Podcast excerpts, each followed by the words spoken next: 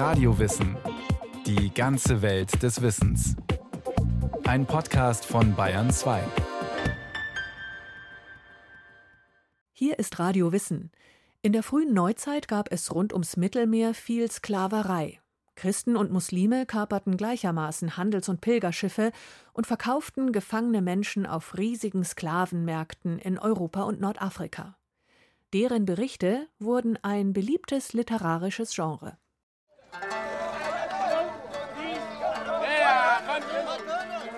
Am 12. September wurden wir zum Markte gebracht. Ein alter Ausrufer war da mit einem Stock in der Hand. Der nahm mich bei einem Arm und führte mich etliche Mal über den Markt. Und die, jene, welche mich zu kaufen Lust hatten, fragten nach meinem Namen. Ich musste den Mund auftun. Nach diesen mussten wir alle niedersitzen, und der alte Ausrufer nahm den Vordersten bei dem Arm und ging einmal oder drei mit ihm den Markt auf und ab, rufende Arasch, Arasch, das ist, wer bietet mehr dafür. Wie der erste verkaufet war, so stellte er ihn an die andere Seite und fing mit den anderen von neuem an. Ich ward endlich einem namens Saban Galan für 200 Reichstaler zugeschlagen.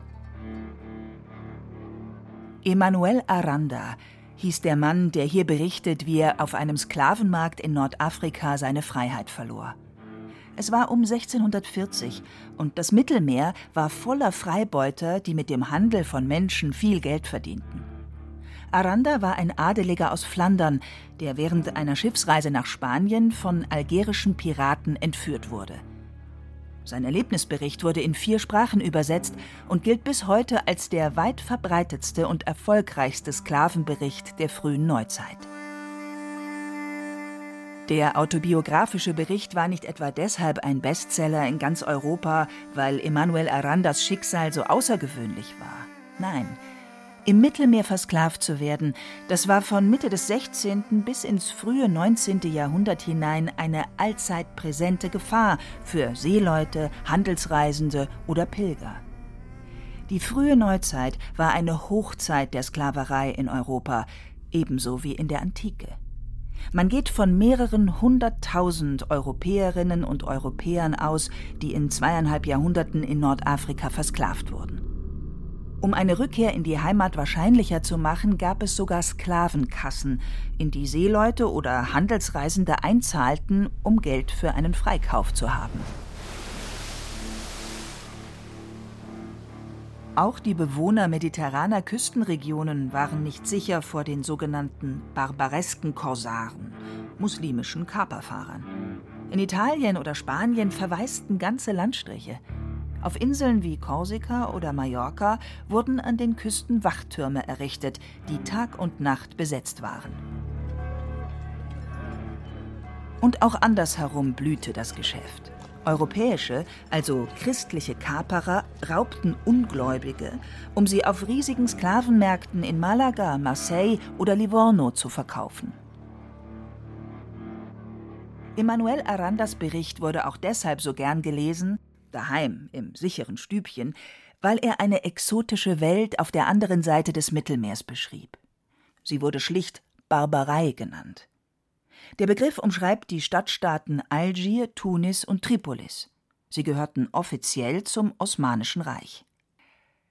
Die nordafrikanischen Piratenstaaten wurden von Konstantinopel aus nicht kontrolliert und trieben das Geschäft mit der Sklaverei auf die Spitze. Die Osmanen beschränkten sich, nach ihrer Niederlage in der Schlacht von Lepanto 1571, auf die Sicherung ihrer Vormachtstellung im östlichen Teil, während spanische, maltesische und italienische Flotten das westliche Mittelmeer unter sich aufteilten. Allerdings wurden sie bis ins frühe 19. Jahrhundert von zahlreichen Korsaren der barbaresken Staaten bedroht. Die Piraterie wuchs sich in dieser Zeit zu einem wechselseitigen muslimisch-christlichen Geschäft aus. Staaten nutzten die Gefangennahme von Reisenden für Lösegeldverhandlungen und auch als politisches Druckmittel. Emanuel Aranda und viele andere Pilger, Adelige und Geschäftsleute, aber auch einfache Matrosen wurden Opfer dieses Geschäfts. Wie erging es diesen Menschen in der Barbarei? Der Literaturwissenschaftler Mario Clara hat rund 200 Dokumente zum Thema gesammelt und als Buch veröffentlicht. Briefverkehr zu Freikäufen, Sklavenberichte oder amtliche Eintragungen. Arbeitssklaven, die gab es fast gar nicht. Der Großteil der Sklaven konnte sich auch relativ frei in den Städten bewegen. Sehr viele Sklaven gingen auch Geschäften nach, um also ihr Überleben zu sichern. Die haben teilweise Tavernen betrieben, äh, Alkohol ausgeschenkt oder wie zum Beispiel William Oakley, ein Engländer im 17. Jahrhundert, der ein großes Import-Export-Geschäft in Algier als Sklave aufgezogen hat.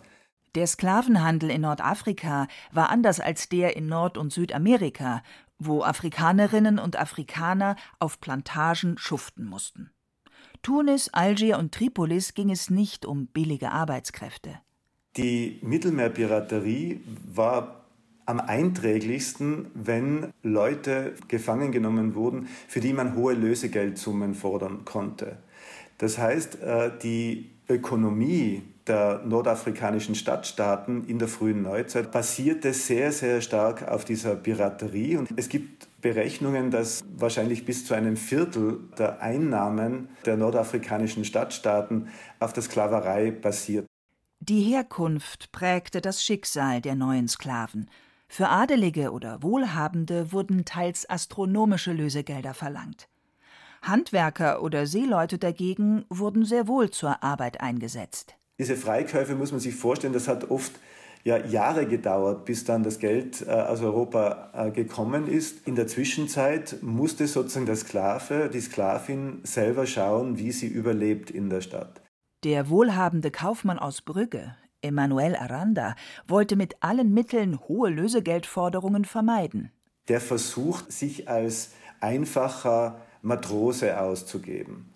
Aber es glaubt ihm natürlich niemand, weil er keine Schwielen an den Händen hat und weil er auch sehr ungeschickt ist in, bei jeglicher Arbeit.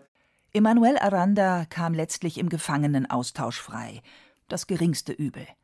Denn hätte er die Lösegeldforderungen begleichen müssen, wäre es ihm vielleicht wie Georg Kleubenschädel gegangen, einem reichen Bauern aus Österreich, der im 16. Jahrhundert auf einer Pilgerreise entführt wurde. Dieser Bauer hatte ein ansehnliches Gut in Tirol, in Stams, und konnte aber beim Verkauf dieses Bauerngutes nur die Hälfte der Lösegeldforderung erfüllen. Der Rest musste über Personen, die ihm das Geld vorgestreckt haben, äh, finanziert werden. Das heißt, nach seiner Rückkehr war das Leben sicher geprägt äh, von Gerichtsverfahren und, und von, ja, dass er keine Lebensgrundlage mehr hatte bis ans Lebensende verschuldet und besitzlos, ein hartes Schicksal. Viele Sklaven wählten deshalb einen anderen Weg aus der Misere. Eine Möglichkeit war natürlich auch zum Islam zum Beispiel überzutreten und damit äh, seine Situation unglaublich zu verbessern. Die ganz großen Korsarenfürsten, also die ganz großen Kapitäne und die Drahtzieher dieser ganzen Piraterie im, im Mittelmeer in Nordafrika waren nicht Nordafrikaner, sondern Renegaten, das heißt zum Islam übergetretene Europäer. Ein berühmter Renegat war Jan Jansson von Haarlem, alias Murat Reis, ein einstmals versklavter Holländer, der zum Islam übertrat und somit seine Freiheit zurückbekam. Er hätte mehrmals nach Holland zurückkehren können, wollte aber lieber als Korsar ein Vermögen anhäufen und später seine Söhne mit ins Geschäft nehmen. Es ist nachgewiesen, dass zumindest einer seiner Söhne, Anthony Jansson von Salé, im 17. Jahrhundert einer der ersten Siedler Nordamerikas war. Der Korsarensohn war ein prominenter Grundbesitzer, Kaufmann und Gläubiger an der Ostküste der heutigen USA. Und er war Begründer der amerikanischen Vanderbilt-Dynastie, zu der auch Jacqueline Kennedy Onassis und Humphrey Bogart gehörten. Männliche Gefangene hatten also mehrere Möglichkeiten, ihr Schicksal zu gestalten, wobei der Übertritt zum Islam der radikalste war. Er verhinderte die Rückkehr in die christliche Gesellschaft. Und wie erging es gekaperten Europäerinnen? Konnten auch sie sich freikaufen? Oder endeten sie automatisch als Haremsdamen? Mario Clara von der Universität Innsbruck Frauen wurden nicht unbedingt sofort für den Harem des Herrschers bereitgestellt. Sie wurden auch freigekauft immer wieder. Man muss sich aber auch im Klaren sein, dass das auch eine Karrieremöglichkeit war. Es gibt also gerade einige englische Sklavinnen, die in Marokko zum Beispiel bis zur Königin avanciert sind oder zu, zu den, äh, eine der Lieblingsfrauen des marokkanischen Herrschers waren und ungeheuren Einfluss hatten. Einer der herausragendsten Berichte stammt von der Holländerin Maria Termetelen, die in den 1720er Jahren mit ihrem Mann auf hoher See gefangen genommen und nach Marokko verschleppt wurde. Nach dem frühen Tod ihres Mannes in der Gefangenschaft musste sich Termetelen nach einem neuen christlichen Ehemann umsehen, um sich so vor Übergriffen muslimischer Männer, unter anderem des marokkanischen Königs, zu schützen. Das war eine gestandene Frau, die also äh, dem klassischen Sexsklavinnenbild jetzt nicht unbedingt entsprechen würde. Maria Termetelen war dann über Jahrzehnte mehr oder weniger unter unterschiedlichen äh, marokkanischen Herrschern, ging sie im Königspalast ein und aus.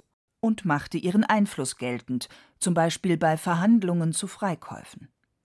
Trotzdem musste auch sie, wie ihre männlichen Mitsklaven, um das Überleben kämpfen. Maria Termetelen betrieb eine Taverne.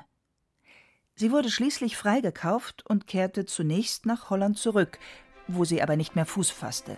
Später wanderte sie nach Südafrika aus.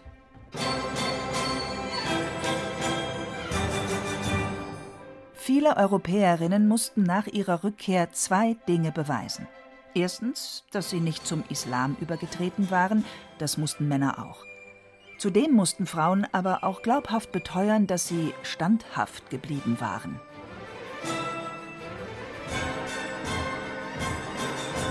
Mozarts Oper Die Entführung aus dem Serai aus dem Jahr 1782 kreist um genau diese Thematik. Die Spanierin Constanze und ihre englische Zofe Blonde werden nach Nordafrika verschleppt und dort verkauft. Sie müssen sich gegen die Annäherungsversuche ihres Besitzers Bassa Selim und dessen Diener Osmin wehren. Ganz andere Perspektiven hatten Sklavinnen und Sklaven auf der europäischen Seite des Mittelmeeres. Die Sklaverei nahm in Europa vor allem nach der Pestwelle von 1348 bis 51 enorm zu, weil viele Handwerker und Bauern billige Arbeitskräfte brauchten und Adlige und wohlhabende Handelsfamilien hielten sich Sklavinnen und Sklaven im Haus. Vor allem in mediterranen Handelsstädten gehörten sie zum Alltag.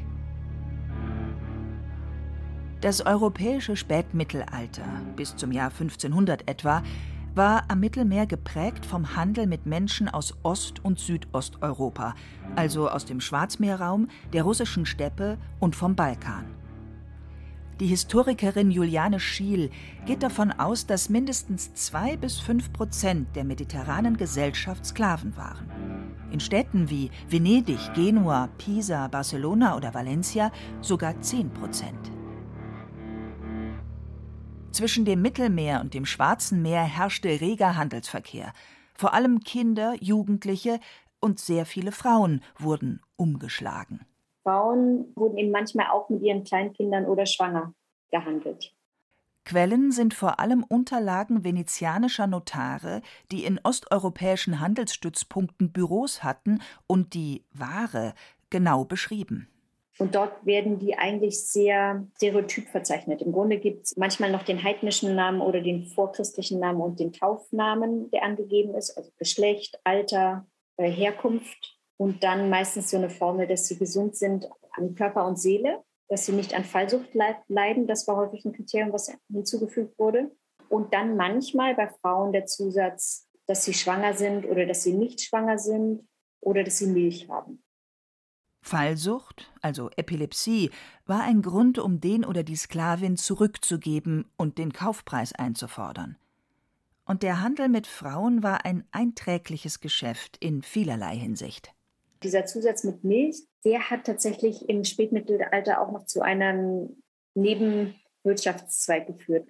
Also die höhere Gesellschaft hat ihre Kinder ja nicht selbst gestillt in der Zeit. Und das war eben aber manchmal gar nicht so leicht, die passende Amme zu finden für das neugeborene Kind. Und da war es manchmal viel leichter, eine stillende Sklavin zu nehmen aus dem eigenen Haushalt oder aus dem Nachbarshaus zu mieten. Und dann ist daraus eben teilweise wirklich ein richtiges Geschäft entstanden.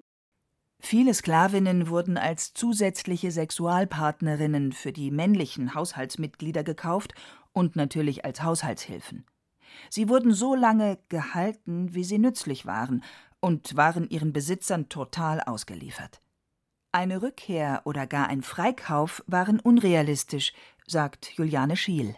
Die können sich eigentlich auch im Sinne von gemeinsamen Widerstand oder gemeinsamen Fluchtversuchen nicht aus ihrer gemeinsamen Herkunft heraus mobilisieren, sondern eher, wenn sie sich dort treffen und verbünden. Und das heißt aber auch, dass der Weg in die Freiheit eigentlich einer ist, der sie nicht zurück in ihre ursprüngliche Heimat führt. Ihre Freiheit bekam eine Sklavin zurück, wenn ihr Besitzer starb und ihr testamentarisch die Freiheit geschenkt hatte. Oder wenn sie zu alt oder krank zum Arbeiten war und deshalb aus dem Haus entlassen wurde. Welchen Wert hatte diese Freiheit? Das beste Szenario ist sozusagen, dass man einheiraten kann. Eine Unterschicht, wo, wo man einfach eine im Grunde in einem neuen sozialen System dann gesichert ist. Wenn nicht, ist eben für viele freigelassene Sklaven auch der Weg kurz in die Kleinkriminalität oder auch in die Prostitution.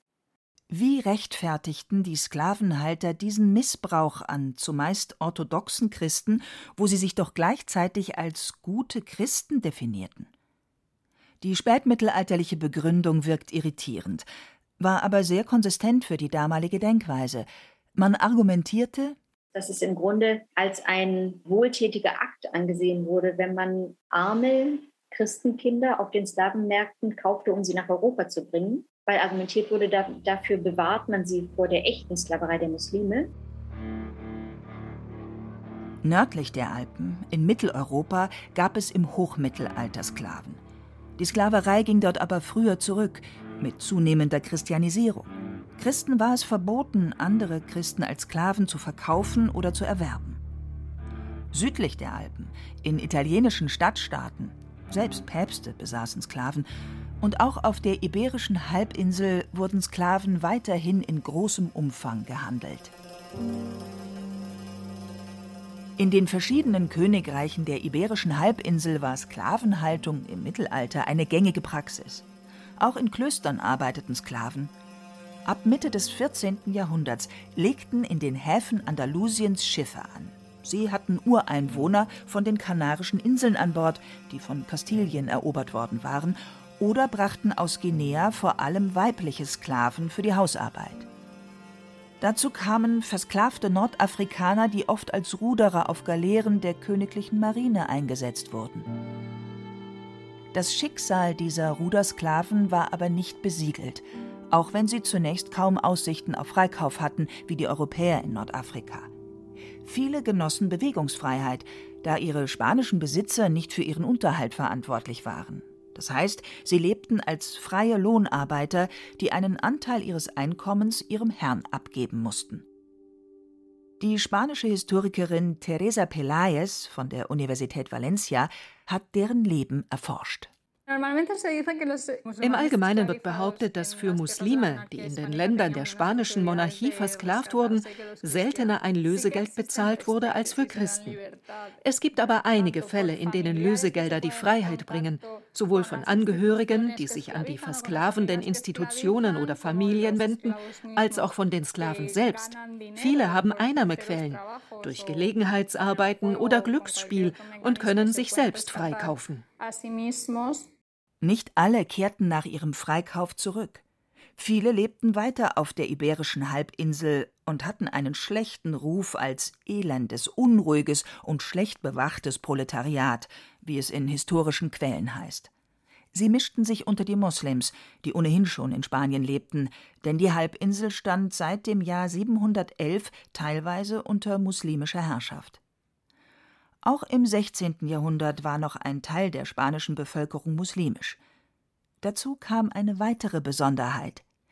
Der Sklavenhandel dehnte sich auf die Besitzungen in Amerika aus. Spanien brachte Schwarzafrikaner in die überseeischen Kolonien und ins eigene Land. Teresa Pelayas weiß, dass bis zu 22 Prozent des transatlantischen Sklavenhandels für spanisches Gebiet bestimmt waren. Neben der mediterranen Sklaverei mit Sklaven aus Mittelmeerländern entwickelt sich ab dem 15. Jahrhundert ein subsaharischer Sklavenhandel, an dem Iberer, Portugiesen, Kastilier, Aragonesen und auch Italiener beteiligt sind. Und es ist nicht nur ein Dreieckshandel, bei dem versklavte Afrikaner über Europa nach Amerika gehen, sondern viele bleiben auch auf der Halbinsel. Sevilla und Lissabon sind wichtige Stationen dieses Sklavenhandels. Die Sklaverei im Mittelmeerraum ebbte Anfang des 19. Jahrhunderts ab, nach zwei kriegerischen Auseinandersetzungen zwischen den jungen Vereinigten Staaten und den Korsarenstaaten in Nordafrika. Diese sogenannten Barbareskenkriege waren ein Wendepunkt, der wenig später, 1814-15, noch durch den Wiener Kongress verschärft wurde. Dort beschlossen europäische Mächte, den Sklavenhandel zu ächten, wenn sie auch kein Datum für das Verbot der Sklaverei festlegten. In Nordafrika wurde das Ende auch durch den Beginn der europäischen Kolonialpolitik ab den 1830er Jahren eingeläutet. Letztlich setzten also ein wachsendes Bewusstsein für Menschenrechte und neue geopolitische Interessen der Sklaverei rund ums Mittelmeer ein Ende. Die Erinnerung an Zeiten, als sich Christen und Muslime auf dem Meer jagten, ist aber noch lebendig. In zahlreichen Sklavenberichten europäischer Opfer und im Kollektivgedächtnis vieler Bewohner mediterraner Küsten und Inseln. Wachtürme und Volksmärchen zeugen bis heute von der Panik, die ausbrach, wenn am Horizont ein Piratenschiff auftauchte.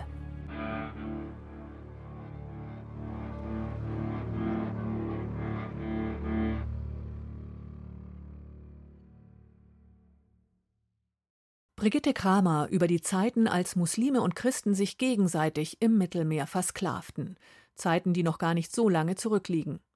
Wenn Sie sich auch für den transatlantischen Sklavenhandel interessieren, empfehlen wir die Folge Wahre Mensch. Und mehr Geschichtsthemen ganz allgemein finden Sie in dem Podcast Alles Geschichte. Alle Links dazu in den Shownotes zu dieser Folge.